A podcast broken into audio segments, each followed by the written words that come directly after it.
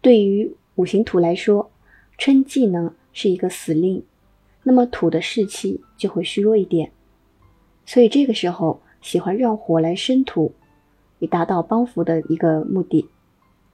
再用土来比注，春季的土忌讳木头太多，水过于的泛滥。到了夏季的时候，土在一个相令，这个时候的土呢，土热燥烈，见渗水就会滋润成功，见水生金更为有益。